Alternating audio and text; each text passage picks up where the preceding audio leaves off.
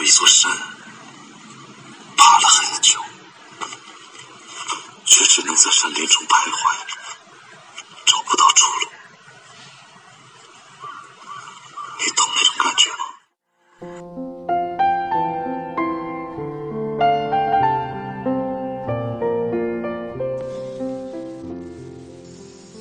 嗨，亲爱的朋友，今天我想聊一个话题。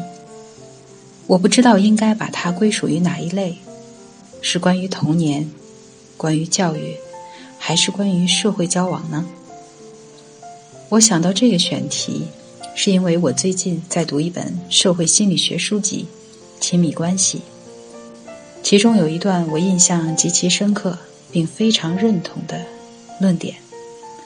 作者们认为，童年时期的依恋关系对成年之后的我们会产生非常大的影响，并做出了这样的分析：如果孩子在早期的关系中体验到爱和信任，他就会觉得自己是可爱的、值得信赖的。然而，如果孩子的依恋需要没得到满足，他就会对自己形成一个不好的印象。一个不受欢迎的孩子，不只觉得自己不受父母欢迎，而且相信自己基本上不被任何人欢迎。相反，一个得到爱的孩子，长大后不仅相信父母爱他，而且相信别人也觉得他可爱。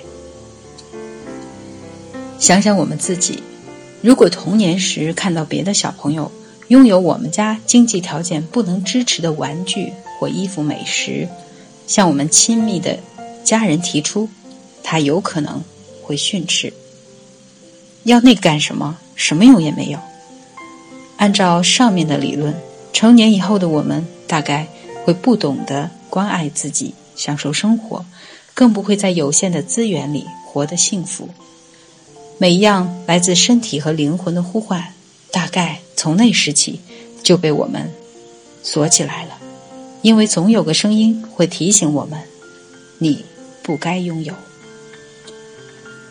到了恋爱的年纪，我们春心萌动，有了心上人，最信任的亲人可能会说：“好好学习，不要谈恋爱。谈恋爱是一件不光彩的事儿。”Oh my god，这真是一个暴露年龄的问题。现在的孩子应该不会活在这样的威胁中了。于是，我们本该在好好恋爱的年纪。错过了让人生经历丰富的机会，即使再爱也不敢表白。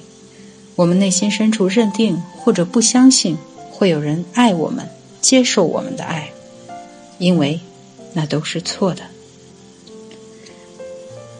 亲爱的你，我希望你从来没有经受过这样的童年，你所爱的都不会用冷言暴语伤害那个还不够强大的你。而如果，你不幸是这样长大的，我想给你一个拥抱，告诉你，那都不是你的错，孩子，你值得爱与被爱，你值得拥有财富、温暖、鲜花和阳光，你也应该去看一场电影，听美好的音乐，爱上心仪的人，睡到自然醒，去你想去的地方，做你想做的事，你都值得拥有。晚安，亲爱的朋友。